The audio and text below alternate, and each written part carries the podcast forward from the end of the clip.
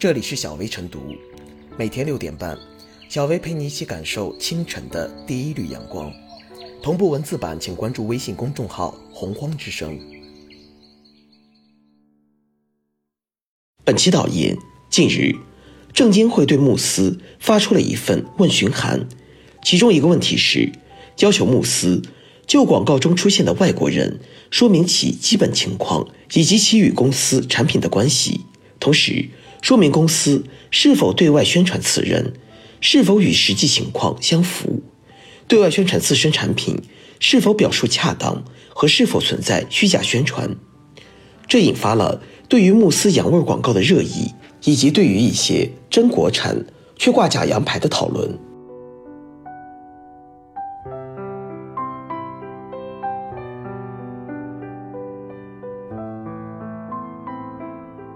企业不能靠假洋牌自欺欺人。社会上有这样一类企业，产品纯粹国产，却偏偏给自己加一层洋品牌的幌子，为此不惜在企业名称和广告宣传上动手脚，不遗余力地诱导消费者把自己误解成为外国品牌。这类企业如此做的目的，无非是借国外知名大品牌长期以来在市场上形成的光环效应。以及部分消费者对外国产品的推崇，来拉抬企业自身形象和产品价格，从而低成本赚取超额利润。说的直白些，就是为了在品牌打造上走捷径，在价格上向真的洋品牌看齐。不可否认，国产品牌要立足市场、走向世界，有许多地方需要认真学习借鉴国际品牌。但是，只羡慕别人的成就。不肯踏实学习人家的真本领，而是在借光上做文章，在易容粉刷上下功夫，只能徒惹人笑罢了。创业难，创名品牌更难。改革开放之初，我国没有多少在世界上有竞争力的产品，更不要说世界知名的企业和品牌了。改革开放后几十年来，凭借着发愤图强、艰苦创业、吃苦耐劳的精神。众多中国企业生产出了质量优秀的产品，行销世界各地。随着近年来的转型升级和科技创新，不少企业更是扬名海内外。中国品牌在世界市场上的地位正在稳步攀升。如此大势之下，企业如果还想着借光洋品牌走一条捷径，无疑是踏上歧途。另一方面，消费者有偏好进口品牌的自由。这是其固有的权利。然而，企业利用消费者的这种心理，靠假洋牌提升附加值，则是对消费者的愚弄。想要自家产品能卖出个超出同类的好价钱，需要企业对内抓好产品质量和创新，对外维护梳理好企业和品牌形象。如此内外兼修，方可赢得消费者的芳心。解释市场上每个响当当的品牌。没有谁能靠欺骗消费者成就工业。须知投机取巧或可风光一时，却难以长久。凭借假洋牌的虚幻光环来给品牌加持，不仅是欺人，更是自欺。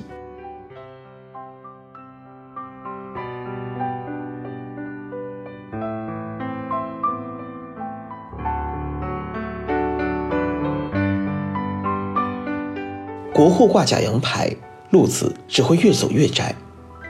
明明是国产品牌，却要在公司名称、品牌名称、广告宣传等方面大量使用外国元素，以此包装成高大上的洋品牌形象，欺骗消费者。类似情形并非个别现象，在家装、服装、化妆品、婴幼儿用品等领域，不乏名称带着洋味儿的品牌。国产品牌挂假洋牌。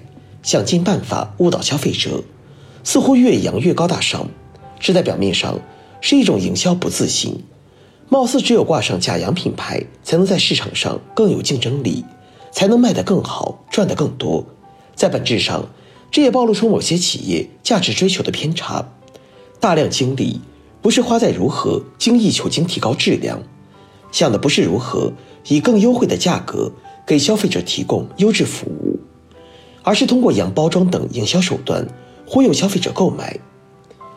品牌打造没有捷径可走，要想在价格上向某些世界知名品牌看齐，首先要在质量上真正实现高大上。倘若质量过硬，又何愁营销不自信？光明正大的国产品牌，何须弄些假洋牌来装腔作势？国货自强，首先要国货自信。只要产品质量过硬，只要服务有保障，消费者对国货产品自然会有信心。比如华为、大疆等国产品牌，就深受消费者的喜爱和追捧。消费者热衷追捧优质国货，生产企业更该有这样的国货自信，去扎扎实实搞制造、搞创新，而不是采取一些不道德的欺骗手段，打监管政策的擦边球。要相信。在经济双循环背景下，日趋理性的国内消费者，片面崇尚洋牌的必然越来越少。慕斯广告是否涉嫌虚假宣传？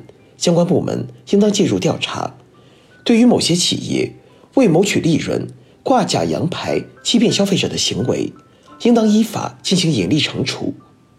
消费者权益保护组织在提醒消费者擦亮眼睛之外，也可以尝试拿起法律武器。通过公益诉讼等方式纠正企业不正当竞争的营销。当越来越多的中国品牌成长为高质量、高品位的国货之光，真国产挂假洋牌现象自然偃旗息鼓。